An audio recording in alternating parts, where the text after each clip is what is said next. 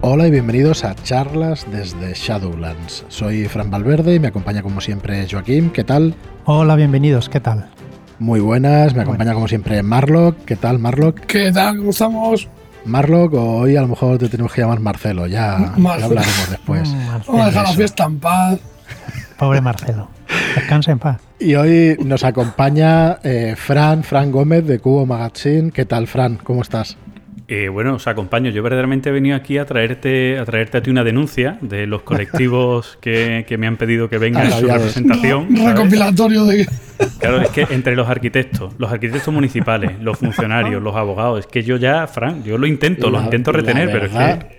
No debería decir estas cosas, pero haces un poco de recorrido vital porque me las he visto con algunos de ellos.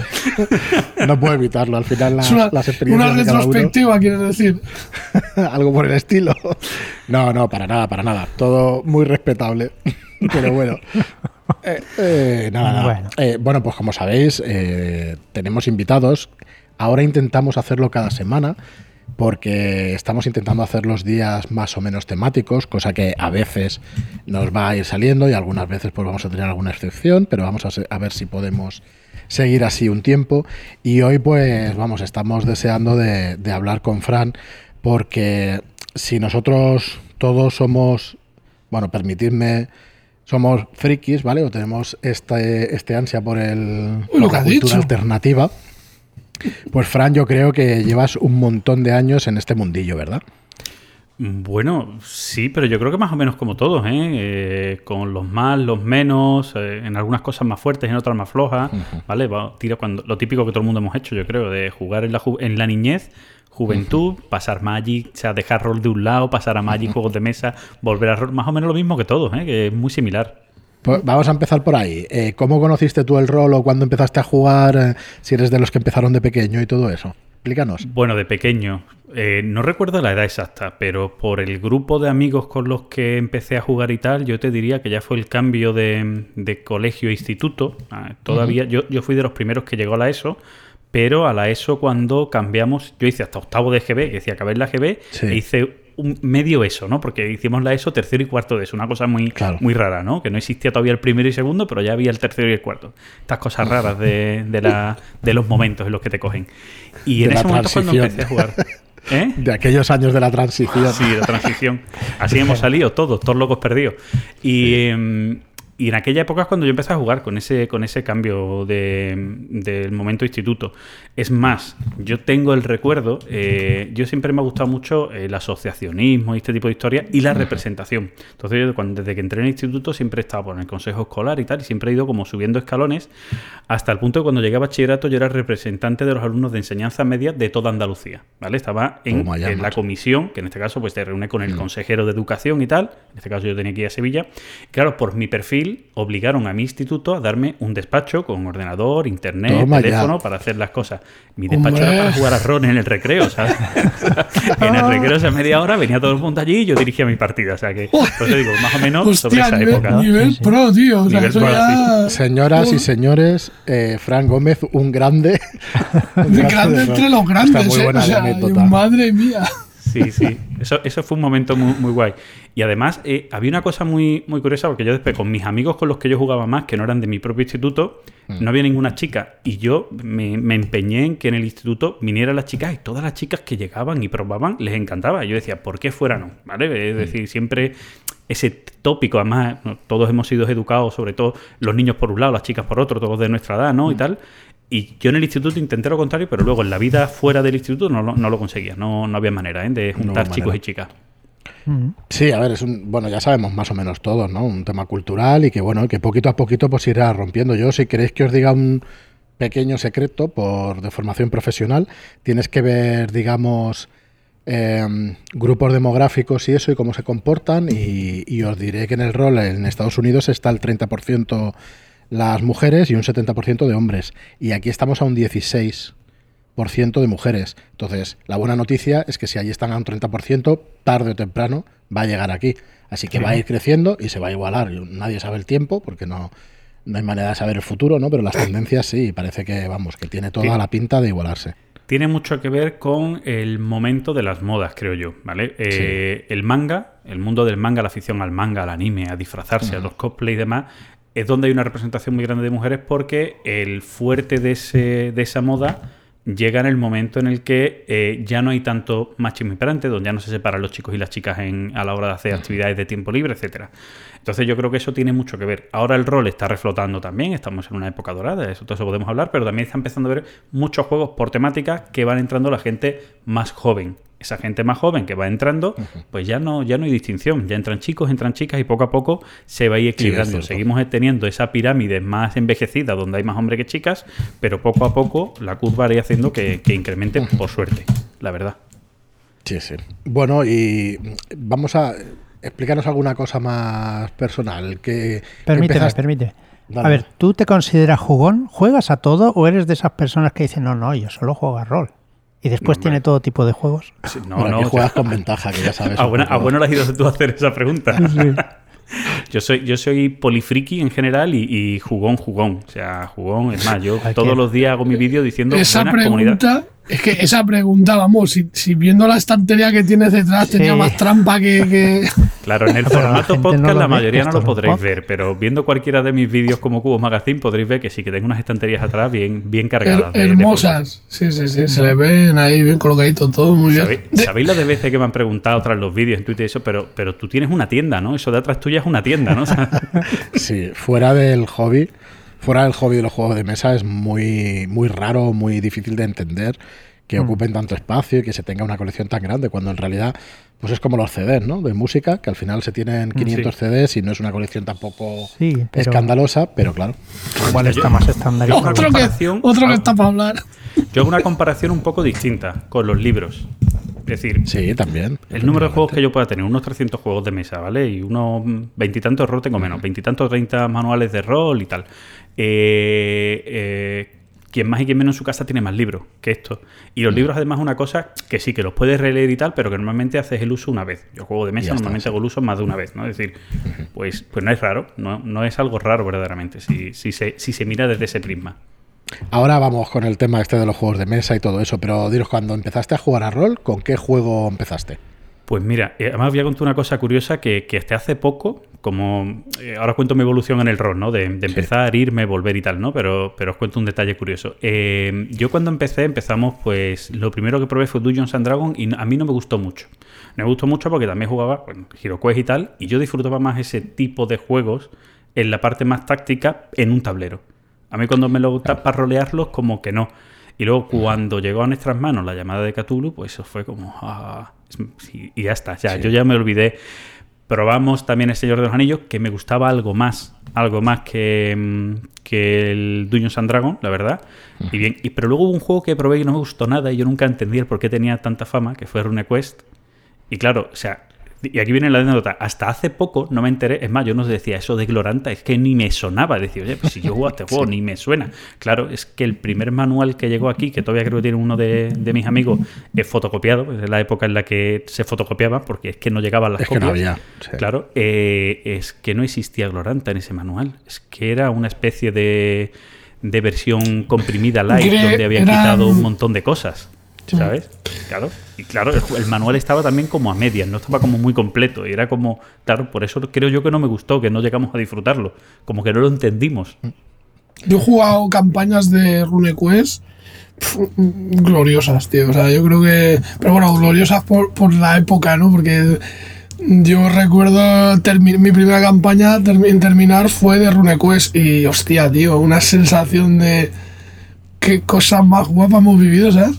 Pero Y- fue con ese primer manual que salió aquí en España. Te digo que eso lo, lo he leído. no yo creo que no, yo creo que fue una segunda edición. De hecho, además Claro. ya empezaron a llegar eh, suplementos. Yo jugué la isla de los grifos. Claro, yo es, Eh, que, es que te digo, porque esto lo leí hace poco, cuando salió el- esta última edición que acaban de sacar de RuneQuest, Sí. es cuando yo leí que la primera edición, que y además se lo pregunté a- al amigo, que, que había llegado a España, era una edición light del juego, que no era la edición grande, y que no venía completa. Claro, yo decía yo, o sea, por eso tenemos tan mal recuerdo todos de RuneQuest. Decía, ¿cómo puede funcionar esto también si a nosotros no nos ha, no le hemos visto algo? Y, y yo creo que fue un poco por eso, ¿vale? Que esas cosas pues pasan. Eh, fueron unos momentos raros de publicaciones, porque es cierto que esas primeras publicaciones de juegos de rol en España fueron un poco raras. Eh, mezclaban el manual, yo creo recordar, no sé si fue el primer manual de la llamada de Cthulhu, que mezclaron el manual y la guía del jugador, que iban como separados y lo mezclaron todo en uno y cosas por el estilo. Y Sí, la primera edición estaba mezclado, no existía el- la guía del investigador, creo que salió después. ¿eh? Pero, pero que encima estaban mezclados de una manera rara, donde tú en la guía del investigador no estaba entero. Es que no recuerdo exactamente, te estoy diciendo que no recuerdo exactamente cómo era, pero recuerdo que había como oficios y cosas y habilidades que luego no existían en la otra En la parte otra. del manual y, y tenías casi que inventarte un poco el cómo funcionaban, ¿no? Si no recuerdo mal. Entonces, Claro, yo- la verdad es que no me acuerdo. Yo sí que lo tuve ese- esos manuales del principio y eso, pero entiendo que hasta las técnicas, digamos, de edición en ese, en ese momento, pues eh, no eran pues las que conocemos ahora mismo, ¿no? Y seguramente no disponían ni, ni de los manuales en inglés, ¿no? Para hacer un buen trabajo, digamos, de... pro- probablemente, ¿eh? pero aquí sí que... ya, ya rescataremos a eso con algún invitado que lleve más años en, en el tema de la edición, que seguro que saldrá alguno, porque es curioso eso de Pues cómo sí. se editaba y un poco la historia de, de la edición de los juegos de rol aquí en España es curioso. Sí, que no Bueno, ya ves en que- caja, que que, aquí Fran siempre ha sido más libro que caja, cuando en Estados Unidos Correcto. se publicaba todo en caja, ¿no? Este, este tipo de historias. Eh, bueno, pues yo empecé eso. La llamada de Cthulhu fue lo que, lo que nos atrapó. Que, que lo jugamos mucho, que nos inventamos muchísimas aventuras y que bueno, que todavía a día de hoy con gran parte de ese grupo seguimos, aunque es una partida que la llamamos la especial del verano, ¿vale? Es más, ya la estamos jugando, ya estamos en un grupo de WhatsApp, estamos ya roleando parte, ¿vale? Con un sistema raro que se ha inventado el máster nuestro de cabecera, en el que vamos a ir creando parte del trasfondo inicial para cuando en verano nos juntemos a jugar, que echaremos tres, Que cuatro tengas un sesiones, poco de historia. ya haya un poco guay. de fondo. Pero que empezamos a jugarlo en octubre del año pasado, es decir, acabamos la especial del año pasado y ya empezamos poco a poco ahí creando su, su historia de, de fondo, la verdad. Y del rol, yo ahí pasé, yo creo que, digo, la evolución es muy normal. O sea, pasamos a Magic, empezaron algunas tiendas que, Arte 9, que aquí en Huelva hubo un Arte 9, empezaron las competiciones de Magic, los juegos de Magic, y ahí más o menos pasamos un poquito todos.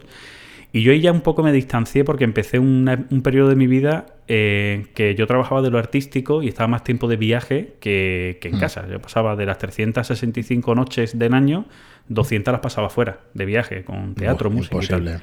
Entonces, prácticamente eso lo fui abandonando. Y fui encontrando jueguecillos chiquitillos que me podía llevar a los viajes y tal. Y ahí empecé a meterme más en, lo- en los juegos de mesa, con juegos...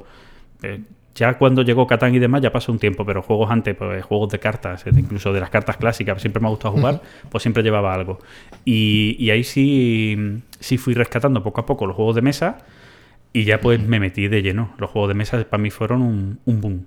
Porque, para el que no lo sepa, pues Fran ha estado siempre metido además en, en la difusión de los juegos de mesa, diría yo. Ahora, a ver si me puedes hacer tu memoria, que lo sabrás. Pero yo creo que antes de Días de Juego, no sé si antes, pero por lo menos durante, de Bis Lúdica, ahí andabas tú con tu Cubo Magazine hace unos cuantos años, ¿verdad? ¿Cuándo empezó Cubo Magazine? Mm, a ver, Cubo Magazine inicia en el 2010. Mm. ¿Vale? Año 2010. Eh, antes yo he hecho alguna cosa, pero ya, ya con mi asociación y tal, aunque yo ya. Mi nombre ha podido ser un poco más conocido previo a, a Sí. haber hecho Cubo Magazine, pues porque también he sido organizador de lo que eran las convivencias lúdicas de la BSK. La BSK es el foro mítico Sí. sobre juegos de mesa de aquí. Pues fui durante varios años el organizador de esas convivencias que se hacían en Madrid. Desde aquí de Huelva, yo organizaba las jornadas allí en Madrid y tal. Y, mm, y ya cuando nació el- lo que es el- la web, porque nosotros iniciamos como web, no como podcast ni nada, sino como web de noticias, ahí sí estaba ya, estaba eh, Bislúdica, que sí estaba, que nació en 2008, y luego ya estaba el tablero podcast de Kabutor Y- y ya está. y- y Días de Juego, que más o menos inició a la misma vez que nosotros. Sí, puede ser que yo a Gurney creo que lo escuché y tú salías o en alguna entrevista con él Sí. O algo por el estilo. Y, Sí, y con lo Gurney recuerdo. es que si- siempre que hemos ido a jornadas, Gurney ha emitido, ha hecho algo y siempre hemos acabado en alguna de las charlas, hemos acabado Sí. juntos, siempre, siempre. Yo no, no, vamos, la vida hubiera dicho que, que hubiera llegado a conoceros y que, y que bueno, que hubiéramos estado hablando. Para mí es, vamos, pues súper guay, la verdad, estar hablando de esto. Y, y bueno, saco a colación por eso, porque tú entonces dejas un poco el rol de lado por esto de los viajes, vamos, me parece más que normal. De hecho, a muchos nos ha pasado. de bueno, nosotros que nunca hemos jugado en esa época, pero, pero bueno, le pasó a muchísima gente. Pero los juegos de mesa se convierten en tu gran pasión, empiezas a divulgarlos e incluso estás, no sé si todavía continúas, creo que sí, ¿no? En el juego del, del año, en el premio sí. Juego del Año del Festival Internacional de Córdoba de Juegos de Mesa. Cuidado, no, no el premio no es del festival. ¿Vale? Se entrega allí porque era en el momento en el que inicia el premio, es que la historia Sí. es larga. El premio inicia No, creándose... pues dale, dale, explícalo, explícalo. Sí, sí. Que aquí El- el- vamos a hacer que los roleros jueguen a juegos de mesa, pero vamos a hacer al contrario también, que se vengan los de juegos de mesa para aquí. Pero no, no estaría mal que, que se copiara, ¿vale? Yo no voy a decir yo porque no soy tan experto en el mundo de los juegos de rol como, como sí lo he sido los juegos de mesa, como para poder estar en, este, en esta situación de ser jurado.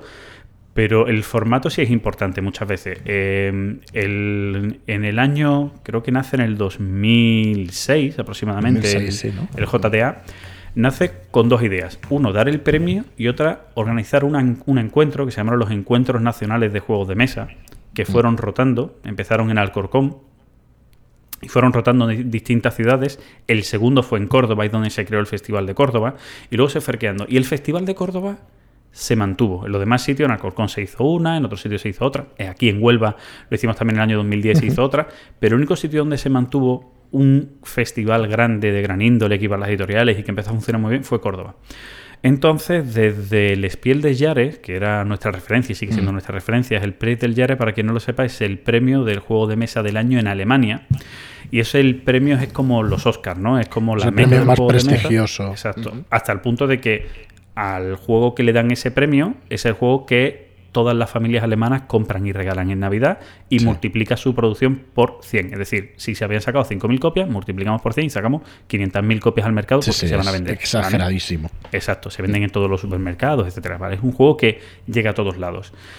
Entonces nosotros es, es una referencia, es decir, oye, es un premio importante, tal, pues una referencia. Y el- lo- los miembros del jurado del Spiel de Yare, una de las cosas que nos dijeron es, tenéis que tener un sitio clave y una fecha fija para entregar el premio. Entonces, el, el único sitio que más o menos concordaba con eso en aquella época era el Festival de Córdoba. Ya luego sí ha habido otras, las LES, la- el DAO, el Festival Sí. eh, y tal, ¿vale? Eh, Que, que sí se han mantenido en fecha, pero en aquel momento era el, el Festival de Córdoba y se decidió pues dar el premio en el Festival de Córdoba. Pero es un premio aparte. En el Festival de Córdoba, eh, la organización del festival, que es la Asociación Cultural Jugamos Todos, da sus premios. Y aparte se da el premio del JDA y aparte se dan premios también a otras asociaciones de Málaga, etcétera, etcétera. Se dan varios premios allí por eso, porque es un sitio donde se pueden dar premios y tal, como el Essen en Alemania y tal, un sitio donde se aprovecha, se hace una feria grande y puedes aprovechar para, para dar los premios. Muy bien, bueno, a mí me resulta muy interesante, bueno, lo conozco de hace muchos años, de, de eso precisamente, de escuchar los podcasts vuestros y de Bis Lúdica y todo eso, pero bueno, para mí es, bueno, iba a decir arque- arqueología lúdica, tampoco hace tanto O tiempo, no, bueno. estamos hablando de, de hace 15 años nada más, o así, vamos. Tampoco es tanto. Vamos a ir a por otro colectivo. ¿va? Vale, vale. Vamos joder. coleccionando. Creo que te va a saltar al cuello este hombre. No, hombre, pero ostras, es que hace años. Es que, a ver, porque eh, la razón de por qué lo digo así es porque ha cambiado tantísimo que, bueno, Mira, que no parece el sector el mismo, ¿eh? Claro, eh, a ver, lo- los juegos de rol es cierto que cuando los juegos de mesa han ido subiendo, vi un momento de los juegos de rol que, que se habían paralizado mucho en Sí. cuanto a su, a su edición y demás. Había menos editoriales, ahora ya sois bastante las editoriales, ya se está cuidando mucho más el producto. Incluso editoriales clásicas que han seguido manteniendo el rol vivo estos años, parece que ahora están cuidando más el producto, ¿vale? Trayendo mucho más suplementos del juego de rol que ya traían y demás. Eh, pero los juegos de mesa que te hablo, cuando se inició el JDA, se podían publicar al año 10, 12 juegos de mesa, ¿vale? Nuevos al año. Nuevos son nuevos, no vale el Monopoly versión Los Simpsons, sino nuevos completamente, sin expansión ni nada, juegos nuevos. El año pasado fueron 480 nuevos Claro. títulos. ¿Vale? Entonces, para que veamos el crecimiento que ha tenido en estos años. Si lo viéramos en rol, habrá pasado algo similar vamos a decir, con cinco años de diferencia, van con cinco años de retraso, porque el rol ha venido un poquito más tarde, pero está pasando algo similar. Es decir, cada vez hay nuevas editoriales, cada año las editoriales aumentan el número de publicaciones que hacen, ¿vale? Donde a lo mejor antes una editorial clásica, tipo No Solo Rol, o vosotros todavía no estabas y tal, pues a lo mejor hacía tres, cuatro publicaciones al año, ahora que hacen una o dos al mes mínimo. ¿Vale?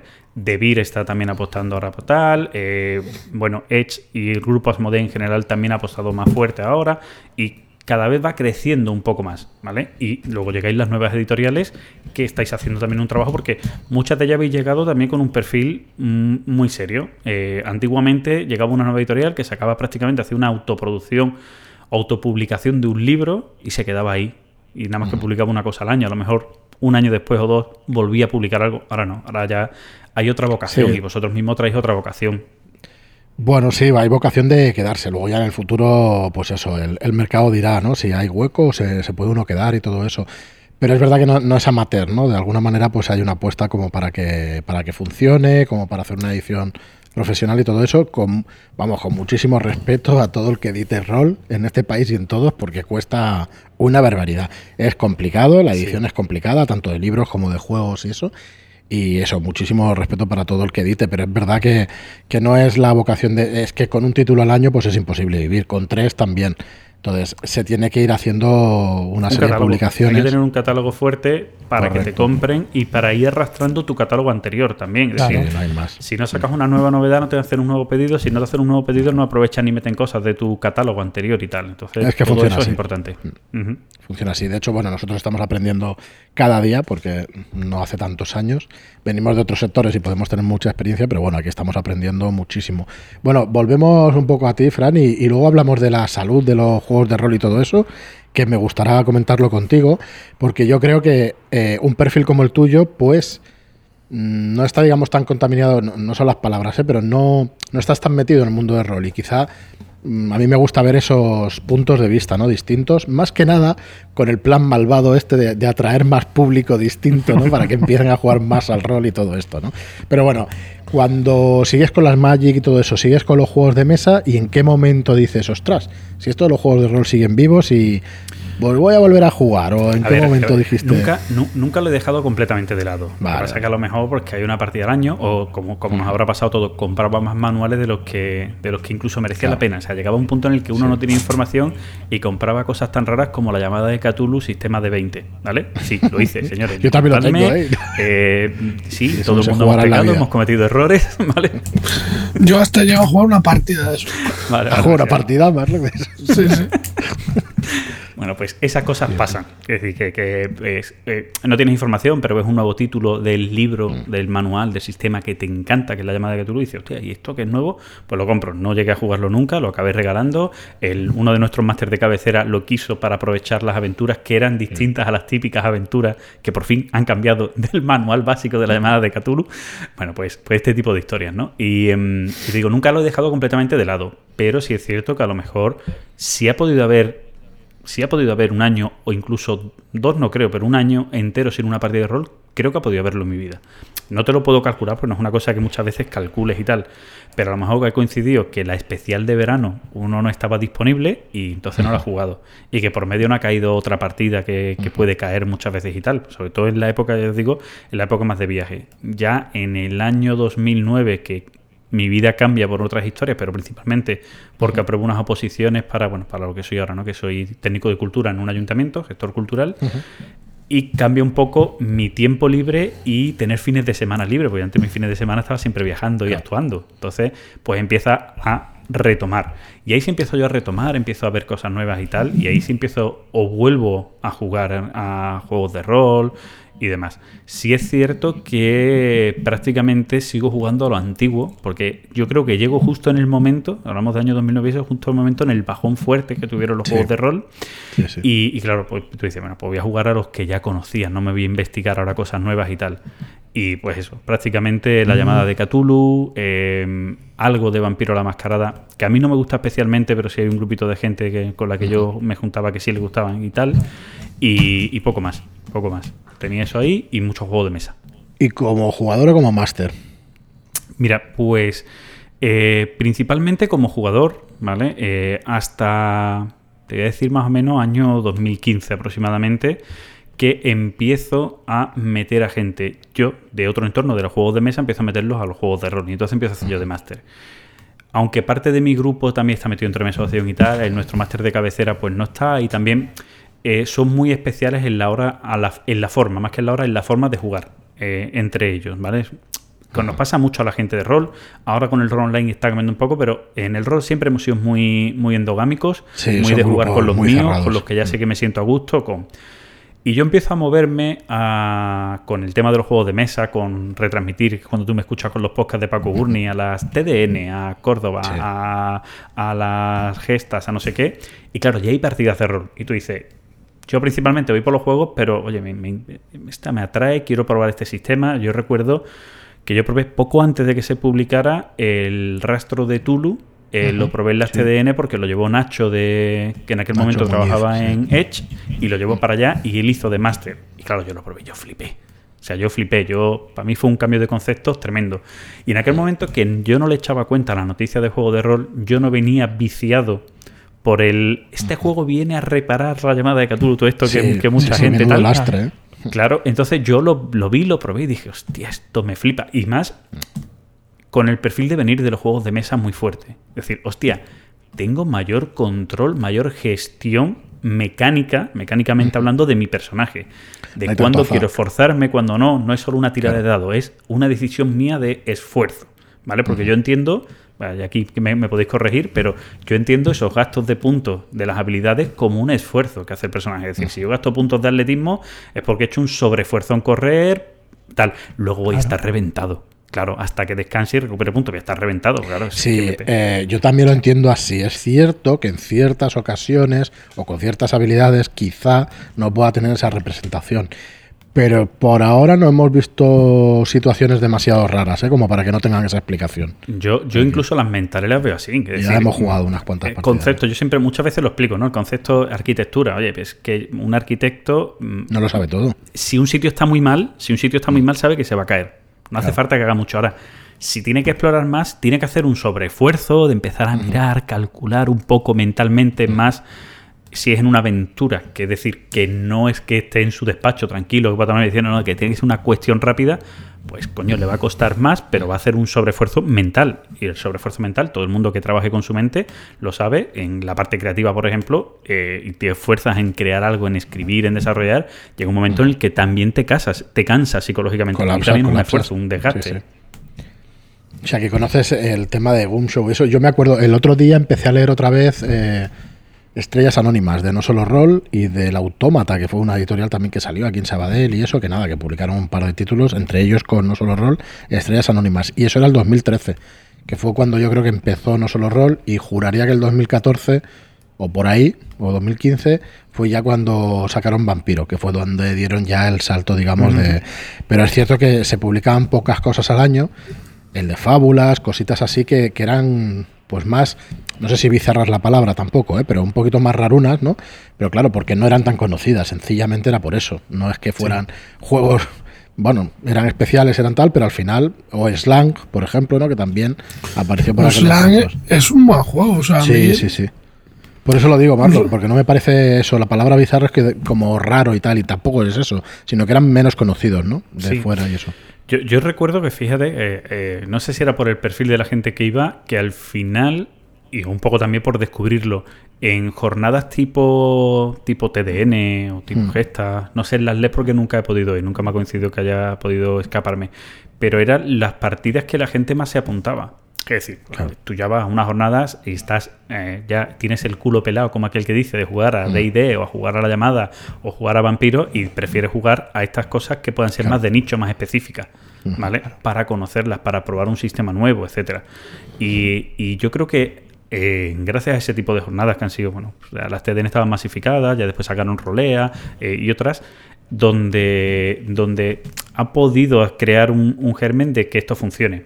Y para mí, que es un poco donde venía toda esta conversación, eh, yo descubrí formas distintas de jugar al rol.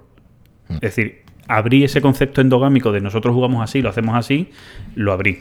Es más, a mí ahora, creo que alguna vez lo he contado en el, en el chat de Telegram, llega un punto, no voy a decir que me dé coraje porque me lo paso muy bien y me divierto mucho jugando con mis amigos clásicos, pero eh, yo ya ahora estoy acostumbrado a rolear un poco, o sea, Sí. a, a hablar, dialogar como si fuera el personaje.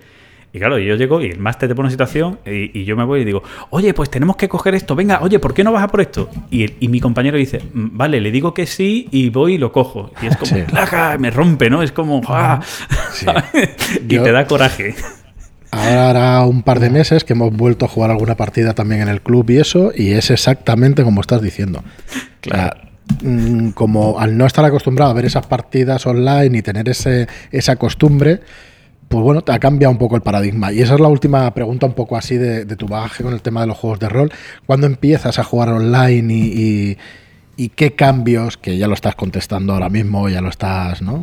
poniendo sobre la mesa, qué cambios ves que, que se han podido dar, eh, est- yo creo que estos últimos dos años, aunque el rol online llevará cinco añitos ya funcionando bastante fuerte. Eh, a ver, eh, como digo, yo, yo el cambio lo empiezo a ver cuando me voy a jornadas y a toda la gente la sacas de su zona de confort, ¿vale? No solo en el online, pero pasa algo similar en el online. Cuando tú te juntas en el online, si no juegas con tus amigos, que puedas jugar prácticamente igual, cambiando el medio, sino que te apuntas a partidas con gente que puedes conocer de un chat y tal, pero que nunca has jugado, cambia la forma de jugar, ¿vale? Te adaptas, tal. Y a mí me pasó eso en la jornada, pero en el online lo he vuelto a ver. Y yo llegué al online, eh, bueno, pues he llegado por necesidad como todos cuando, cuando llega el confinamiento. O sea, en el confinamiento a finales de marzo, como nuestro máster de cabecera con el que hacemos el especial de verano, dijo, oye, mm, voy a... Voy a... eh, creo que acababa de salir poco antes, no sé si fue por Navidad, de la llamada séptima edición. Sí. Que ya venía con la aventura nueva y dice, oye, ¿habéis probado la aventura nueva? No, pues venga, pues ahora que estamos aburridos en casa, que tenemos tiempo libre, es una gran mentira eso del tiempo libre en el confinamiento, sobre todo para mis amigos que tienen Para niños. nosotros. Pero bueno, Sí, se, sí. hizo, Claro. se hizo un poder y, y empezamos a probar pues con la llamada de Cthulhu séptima, empezamos a jugar.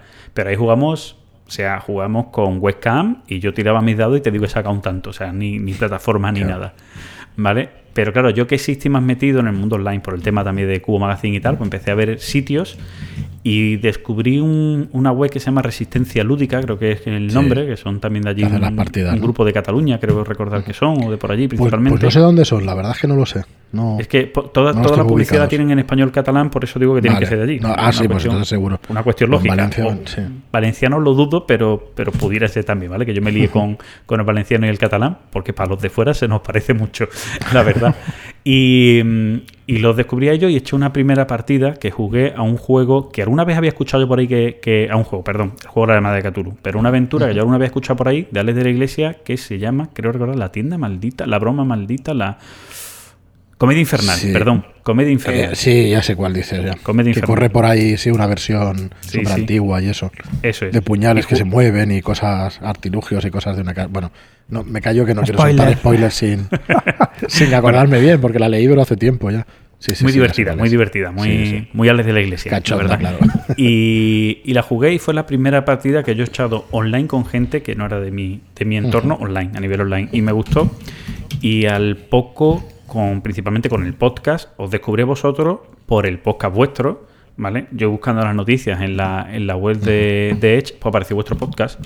¿Vale? Os empecé a escuchar, entré en Telegram, se pusieron partidas en marcha, me Y apunté. ya, adiós. y ya hemos entrado en una vorágine tremenda. la, la pregunta, la pregunta del programa. ¿De una partida anual has pasado a cuántas semanales? Mira, estoy, estoy parando. Estoy parando porque ahora con la aventura esta de emitir todo el día en Twitch, estoy Sí. parando. Pero he llegado, a, he llegado a tener 8 a la semana durante dos o tres semanas seguidas. Sí, sí, sí. ¿Vale? Sí, sí.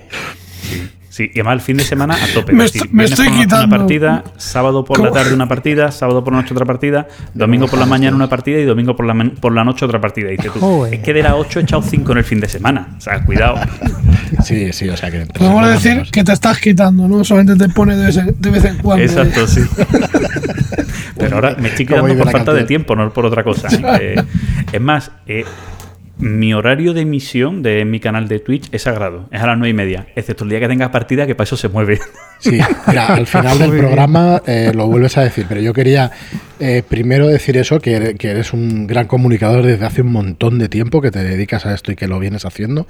Eh, pero ahora mismo estás con eso que dices del canal de Twitch, con el canal de, Twi- de Twitch de Cubo Magazine, y que yo sepa, Conexión Lúdica, que es el podcast que haces con Gizmo de juegos de mesa, que tiene una duración bastante más larga que los nuestros. Está Seis es franes. una vez al mes y estáis tres horas, tres horas y media, y que Seis yo disfruto como un enano. ¿Eh? Seis franes mínimo. Correcto, correcto, mínimo, eso mínimo. Yo disfruto un montón. También lo descubrí, bueno, cuando entraste ya en el chat y tal, ya, yo ya te conocía y eso, pero no lo había escuchado. eh, Conexión Lúdica. Y la verdad es que está estupendo, o sea, que todo el mundo a escuchar este, este podcast, que está espectacular. Y que ya tenéis bastantes oyentes. Me acuerdo que en muchos programas empecé a decir, bueno, tenemos poca, poca audiencia y tal. Creo que ya estabais rozando los mil, las mil escuchas, puede ser. Sí, entre sí, pero a ver, 600, también, 1000. también, también es una coña. O sea, Gizmo y yo somos muy Sí, de no coña sé, en no ese aspecto y decimos que tenemos 13, 14 oyentes desde el inicio. O sea, que, que es un poco coña nuestra también. Falso, falso, tienen un montón.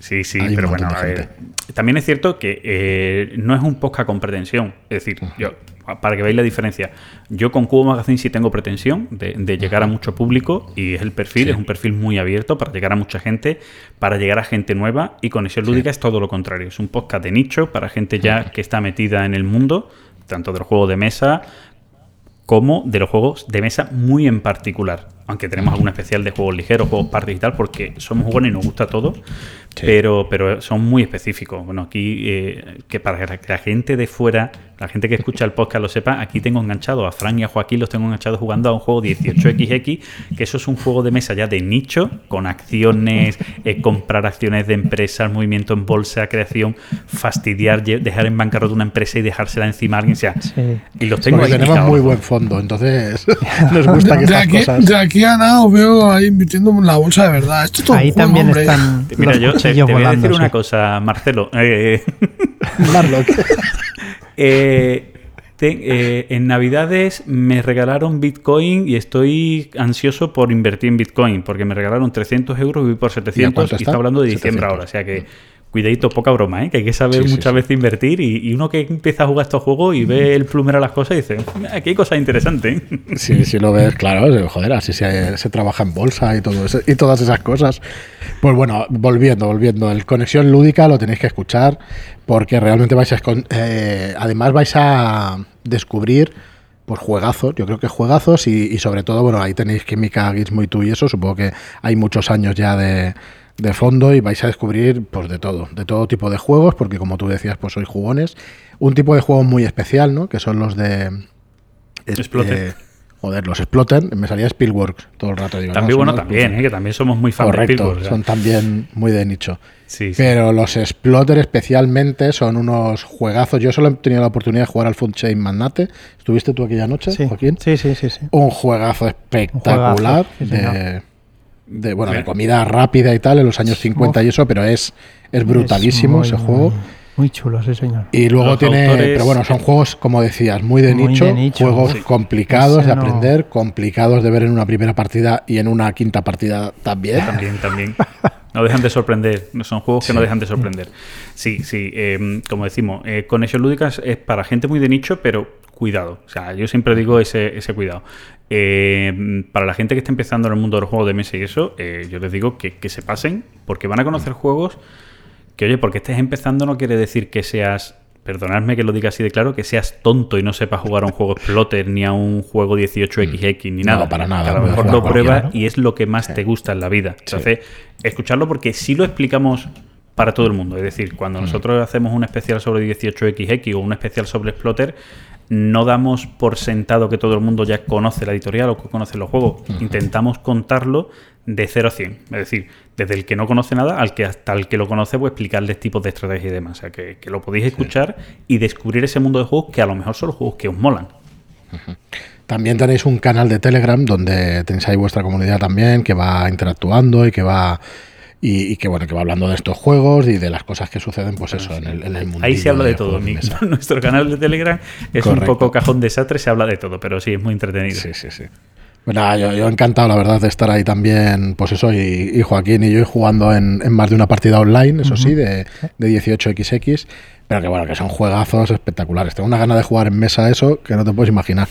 Pero Sí, yo también. Yo a ver también. si acabamos de entender conceptos. online me cuesta no- un no- poco, pero- Quizá no me haga falta del todo, saber. Claro, o No. sea, Fran está diciendo esto cuando nos está dando una paliza que a mí casi me va, me va doblando en dinero, que son los puntos. O sea que. Pero ha sido de casualidad porque realmente hay cosas todavía que no acabo de, de pillar. Pero bueno, la verdad es que eh, hay satisfacción. ¿Para qué negarlo? Sí, lo estoy pasando yo, siempre Pero digo bueno, lo mismo: un juego de mesa, cuando lo juegas, te divierte, pero si encima lo ganas, ya te diviertes mucho Sí, más. Eso ya es la bomba. Eso sí, estoy en la segunda partida con Gizmo y eso que ya casi nos dobla, casi nos dobla. O sea que bueno, eso es lo que hay. Gizmo lo avisó que iba a hacer una partida ya sin cuartel también, Sí, que ya sí. iba a jugar a, a jugar normal. Es que ya cuando vi que compraba la última acción para poder fletar la compañía y se quedaba a cero, bueno, que no lleva a cero porque si no pierdes la partida, no, pero que, joder, digo, ha calculado a la pela, digo, hostia, vaya de huello. Pero bueno, bien hecho, bien hecho, que así es como se aprende. Claro. ¿Qué Bueno, tal llevas, perdona, qué tal dale, llevas dale. el perder? Yo muy bien. ¿Sí? Yo soy, yo soy muy mal jugador. Es decir, eh, me gusta jugar, pero soy muy mal jugador.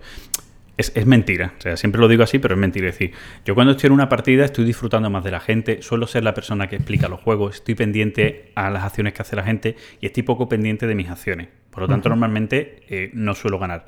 Cuando ya me pongo serio, ya es otra. ya, cuidado, ya es otra cosa. ¿Vale? Pero estoy muy acostumbrado a perder. Quiere decir que no. no- No, yo no no. lo he- nunca lo he llevado mal, ¿eh? Que siempre ha sido una cosa que, que, que he llevado bien. También es cierto que me he dedicado al mundo artístico, entonces estamos muy acostumbrados a perder. O sea, todo aquel que intenta llevar un proyecto artístico adelante tiene que estar muy acostumbrado a perder. Ya te digo. Ya. Sí cuesta, sí. Bueno, y, y vamos con, con la pregunta del millón. ¿Cómo hacemos que todos estos jugadores de juegos de mesa, que hay muchos más que jugadores de juegos de rol, nos pese a quien nos pese, empiecen a probar estos juegos de rol? ¿Cómo hacemos que... Jornadas. Nosotros- Pero, pero cuidado, jornadas. El problema de las jornadas en- con los juegos de rol es que son muy endogámicas. Sí, Vuelvo a decir lo mismo. Totalmente. Mira, eh, nosotros aquí en Huelva, yo en Huelva tengo una asociación, yo también os lo digo, que se llama Mentes Hexagonadas, que ahora no está pasando por su mejor momento, porque estamos ahí con cambio de junta directiva, que ha habido problemillas y tal, pero vamos, esperemos que, que se reflote. Pero nosotros aquí hacemos unas jornadas y eh, durante unos años juntábamos nuestra, o llegamos a juntar nuestras jornadas con la de otra asociación que principalmente era de rol y nos uníamos. ¿Qué pasaba? Que la gente, mucha gente que llegaba a la jornada no sabía que había rol. ¿Por qué? Porque ya el primer día de la jornada las partidas estaban todo el mundo inscrito Todo y ahora llegaban al sitio donde se hacían, un, un centro multifuncional, y estaban en sala cerrada, a puerta cerrada. Nadie de los que pasaba por allí sabía que existía el rol. En cambio, los juegos de mesa sí, porque hay una ludoteca, hay demostraciones, hay tal. Entonces, tú haces unas jornadas para que la gente conozca el rol, se apuntan los que ya conocen el rol y nadie sabe que se está jugando rol. Entonces, desde hace unos años para acá, nosotros queríamos y hacíamos, o nos hemos inventado ideas para que la gente entienda lo que es el rol. ¿Vale? Entonces, partidas de iniciación buscando a la gente allí, partidas de rol infantil, súper importante. Si captas a los niños ahora, ya serán jugadores en el futuro. Esto siempre, siempre es una cosa así.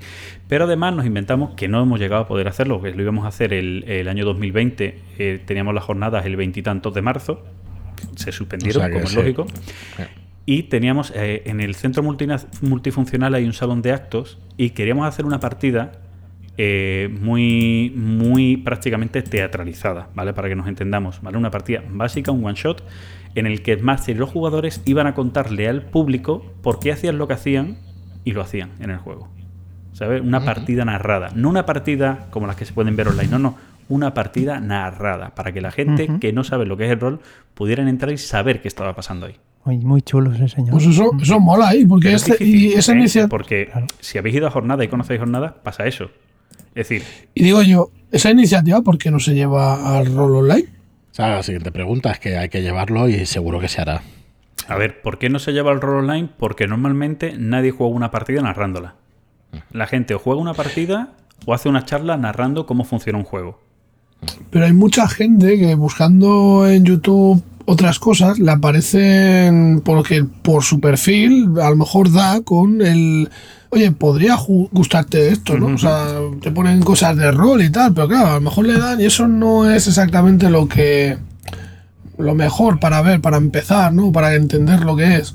Sí. pero igual algo así oye promocionándolo. Sí, mira, el, el tema de ver rol online para aquel que no conoce rol, o sea, no entiendes lo que pasa en mesa. No, no. Tú ves unas Claro. tiradas ahí, no entiendes lo que pasa, porque no se explica. En ese momento no te paras a explicar la mecánica, porque los jugadores ya saben jugar. Puedes, a lo mejor, en alguna partida sí puede haber alguna parte de alguna mecánica. Ah, sí, espera un momentito, porque esto sí, creo que esto es a bocajarro. Sí, es verdad, a bocajarro. Venga, pues tírame un de 10 más. Tal. Que se pueda explicar algo, pero sin el concepto previo, tú no te enteras de qué está pasando en la mesa. Te enteras de la aventura, no de la parte mecánica. Por lo tanto, se te quedan flecos y dices, vale, sí, yo veo eso, están pasando muy bien, la aventura que han creado muy guay, y me cojo el, válgame la diferencia, me cojo el Eras una vez y me creo una aventura de fantasía. Igual, porque lo otro no lo he entendido cómo funciona, ¿no? Entonces, yo creo que ese, que ese sí es, entre comillas, un problema. Pero en online es muy complicado al fin y al cabo llegar a público nuevo. O sea, porque ¿en qué canal lo haces para llegar a público nuevo? Yo quiero hacer una partida de rol, es más, para, para el Viernes Santo tengo programado en mi canal una partida de rol para gente, para iniciar a gente dentro de, de mi canal y quiero narrar mucho, que es, pero claro, también tengo que jugar a un one shot chiquitito, Claro, cortito, sí. para que se vea una partida de inicio a final mientras voy explicando a la gente un poco las mecánicas y tal. Para este caso voy a utilizar un fade acelerado para que sea lo más facilito de entender del mundo. ¿Vale? Para, para que la gente pueda entender, pues eso, son conceptos muy mínimos de en qué estilo vas a hacer esto, cómo lo quieres hacer, nárralo y vemos en qué estilo encaja. Venga, pues lo hacemos así tal. Que tanto con Fate o con ratas en las paredes, que tienen un sistema muy mínimo de reglas, más o menos se puede entender. Pero es complicado, es complicado de llevar a cabo y complicado de dar, de, si es online, de tenerlo en un medio que llegue a gente nueva. Eso es muy complicado. Otra, otra pregunta, Fran, tú conoces muchísimo los juegos de mesa y el mundillo y la gente que los juega. ¿Crees que todo jugador de juegos de mesa puede jugar a rol? Sí, claro que sí. Como poder, claro que sí. Y te voy a decir una cosa. Poder y lo disfrutarán. Es que juegos de rol em, es como cuando alguien me dice, es que a mí los juegos de mesa no me gustan. Digo, no. O sea, es como decir a mí el cine no me gusta. No. Si hay juegos de tanto tipo que tiene que haber alguno que te guste. Ya sea un party, ya sea un juego en solitario, ya sea un juego de aventuras, ya sea un Eurogame, ya sea un juego económico, ya sea un pick and delivery, ya sea un juego de carreras, da igual. Tiene que haber algo, porque es tan grande el mundo que tiene que haber algo que te guste. Porque además jugar es inherente al ser humano. O sea, nacimos jugando desde niños y morimos jugando porque ahí tienen a a los abuelillos jugando al dominó o a las cartas en los centros de la tercera edad. Es decir, eso es inherente. La cuestión es buscar el que te gusta para jugar. ¿no? Yo estoy convencidísimo también. Claro. Yo os explico, nosotros desde hace unos Y meses... dando.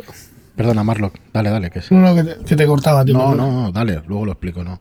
no Yo iba a preguntar si, si darle la vuelta a esa pregunta en referencia a los juegos de rol no es posible. La cantidad Sí. de historias y, y cosas que, que se pueden jugar. Claro que sí, o sea, eh, está claro que sí, eh, que a cualquiera lo puedes enganchar. Lo que pasa, el rol solo tiene una pequeña contra, y aquí está en el buen hacer de un máster.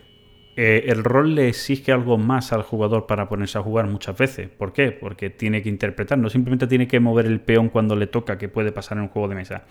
Entonces, eh, el máster tiene que saber crear una situación para que el jugador vaya entrando y vaya roleando, que es la parte importante. Porque si al final solo tira los dados y le rolea el máster, Sí, como he pero- visto hacer algún máster cuando alguien está empezando, pues si tú no entras en la partida, pues tú estás escuchando una historia, pero no estás creando la historia. Entonces, Pero el rollo, bueno, yo es que diferencio un poco entre lo que sería rolear ¿no? y, y lo que es tomar decisiones, porque a lo mejor para empezar no necesitas eh, introducir dentro del rol a, a una persona que se meta en un papel, sino simplemente que vaya tomando decisiones y luego ya sí mm, sacarlo de, o sea, o hacerle ver que, que hay un personaje ¿no? detrás de todas esas decisiones que va tomando y hacerle entender eh, ese concepto.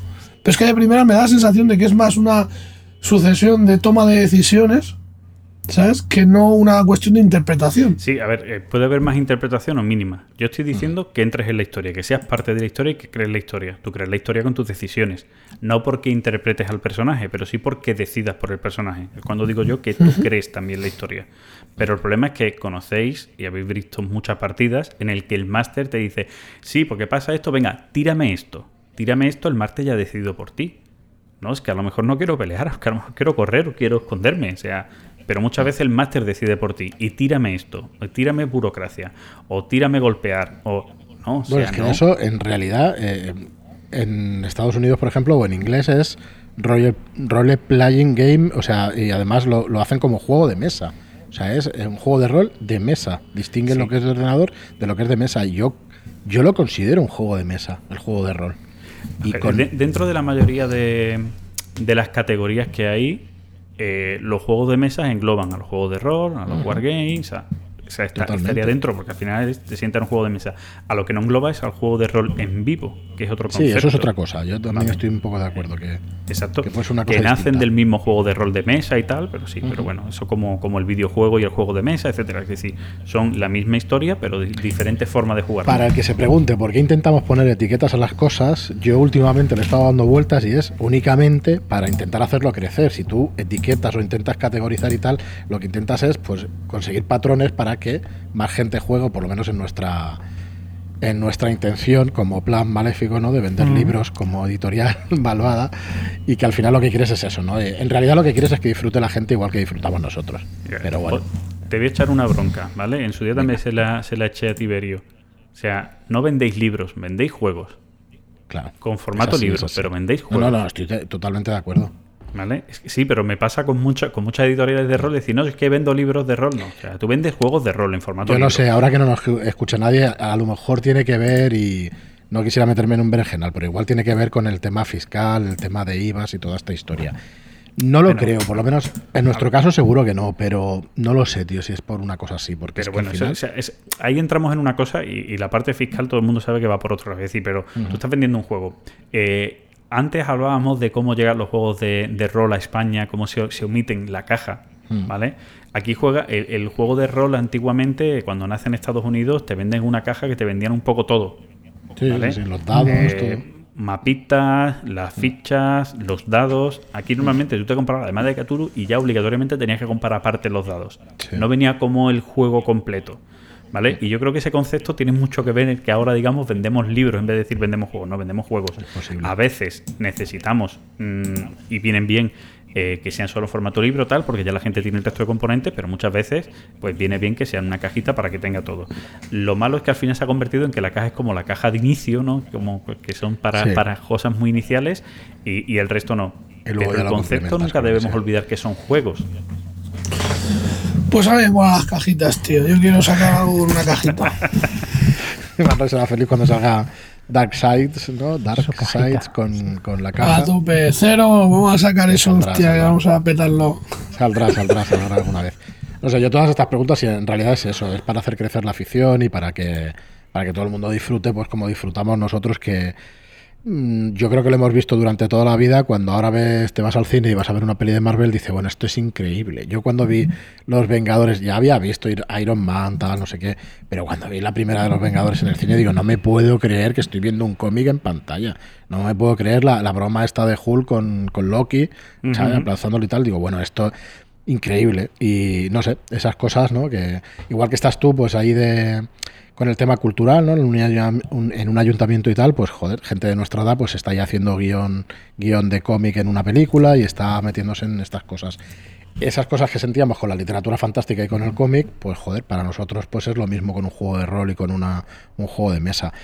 Y, y yo creo que triunfará por esa razón, porque al final nosotros conocemos el producto y el producto es bueno. El Sí, producto engancha eh, y es bueno. eh, yo vuelvo a decir lo mismo. El- conforme las nuevas generaciones, la gente más joven empieza a entrar en este mundo de una manera más abierta, porque la mayoría que entramos, entramos en un grupito que éramos, como bien dice antes, los que ahora estamos dominando el mundo, pero que en aquel momento éramos los frikis, los que estábamos apartados, los y los que éramos los Porque aunque éramos al- mucho al más sociales que el resto. Porque era un poco distinto, ¿no? Al final, Claro. no más que rarito y tal, es que era distinto y punto. Y entonces ya, Sí, pero pues, a mí, me- a, mí el concepto ese que muchas decían, no, estos son los asociales, no, perdona, éramos los más sociales porque hacíamos todo social. Vosotros erais más asociales porque mm, vuestro, vuestra forma de divertiros siempre ha sido menos social que la nuestra, ¿no? Eh, pero eh, en aquel momento ha sido, y sigue siendo, y todavía lo vemos, muy endogámico, eh, muy cerrado sobre nosotros mismos y, y- y poco abierto hacia el resto de gente. Conforme van llegando, en el juego de mesa sí ha pasado, también es mucho más Sí, sí, fácil. O sea, es decir, mm, porque cuando el juego de mesa explota, explota de una manera muy familiar, no, no explota con los juegos de mesa de nicho para la gente ya muy especializada en la materia, sino explota de una manera muy familiar, muy juegos tipo party, etcétera. Y a partir de ahí, pues se crea ficción y crecen también la parte de los juegos de nicho, los juegos duros y, y tal, que ahora pues también son, son muy famosos. Ahora parece que si sacas un juego, si se lanza al mercado un juego que tiene una dureza muy grande, están todos como, ¡ah, qué, qué guay! Sí, sí. ¿Vale? Pero, pero eso lleva un proceso. Por atrás, antes, pues han salido muchos juegos familiares. Es decir, Catán sigue siendo el juego de mesa más vendido en España. Sí, sí. Bueno, miento, es el Virus. Virus es el juego de mesa más vendido en España. Luego Qué Catán. fuerte, ¿eh? Qué bien. Vale, sí, Bueno, que Virus ya ha superado. Me guste o no el juego, me parece espectacular. Sí, señor. Muchas y, mm, y con los juegos de rol tiene que pasar lo mismo. Ya está pasando, es decir, ya desde el punto de vista, de- desde que profesores están llevando los juegos de rol a las aulas, eh, las familias están jugando o están comprando juegos de rol infantil, ya eso va a hacer que una generación después, los niños que con 8 años están jugando ahora, cuando tengan 16, dentro de 8 años, esto va a estar mucho más abierto. Y Sí, va a ser así. lo creo. Lo creo al 100%. Muy bien, Fran. Pues oye, eh, llevamos dos Franes de, de programa. Es que Y- habéis llamado a mí, o sea, es que hago tres horas de sabía, yo lo podcast, tío. sabía. yo lo sabía, era consciente y aparte muy a gusto y ya sabes que nos quedaríamos aquí un par de horas más. Pero bueno, yo creo que el formato de nuestro programa, pues con las entrevistas lo alargamos un poquito más, pero, Pero hemos llegado, yo creo que al final. No sé si, si quieres, eh, y hemos hablado de conexión. Los sudores fríos, las palpitaciones, esas cosas. Sí. Hoy no, ¿eh? es momento de cortar. muchos días no, ¿no? Pero, pero bueno. Eh, no sé si nos hemos dejado algo de, de, de lo que vienes haciendo, Fran, de algo que quieras contarnos más.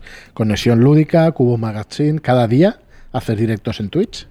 Eh, sí, bueno, de, de lunes a viernes hago directos por la noche intentando repasar las noticias o con protagonistas de las noticias, que es una de las partes que más me gusta.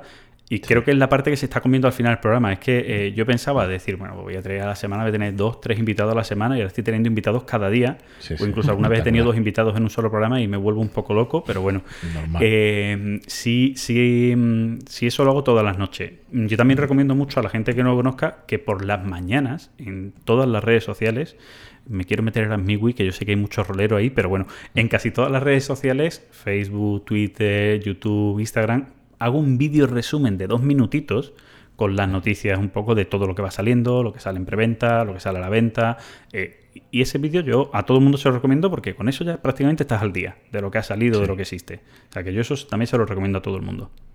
Sí, en, en su día creo que Está existía lo de Planeta Lúdico, ¿no? El agregador aquel de, De de podcast. noticias y tal, que, que desapareció, que es una lástima y eh, supongo que es- un poco va por ahí, ¿no? La idea de, de intentar que esté la gente al a día. ver, va, va por ahí sí y no. También ha hecho, eh, intento meterlo en sitios, que es un poco la, la importancia, por eso lo de la corresponsalía con Ángel Martín, intento meterlo en sitios donde llegue a gente nueva.